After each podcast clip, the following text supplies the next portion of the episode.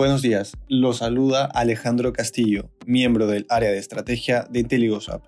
El día de hoy, viernes 7 de enero, los mercados exhiben rendimientos mixtos ante la publicación de datos económicos durante la jornada. En Estados Unidos, los futuros muestran retornos diferenciados al inicio de la jornada. Los inversionistas estarán atentos al reporte de empleo que se publicará durante la mañana.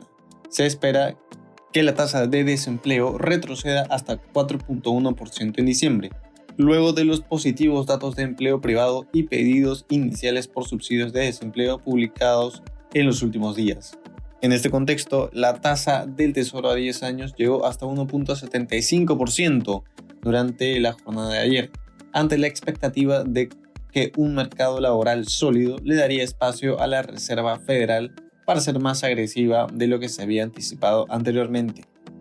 En la eurozona, las principales bolsas de la región caen, debido a que se reportó que la inflación interanual del bloque llegó a 5% en diciembre, por encima del registro del mes previo.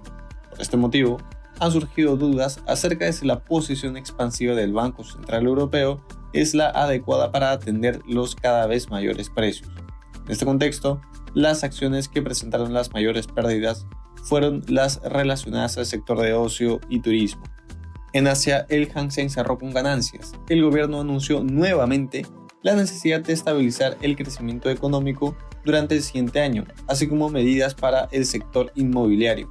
Sin embargo, persistentes problemas en compañías en este sector limitaron los avances. Por su parte, el Nikkei japonés cayó, mientras se esperaba el reporte de empleo de Estados Unidos. En cuanto a commodities, los precios del oro y el cobre suben ante la debilidad del dólar. Finalmente, el precio del petróleo sube ante disrupciones en la oferta. Muchas gracias por su atención. Y si tuviera alguna consulta, no duden en contactarse con su asesor.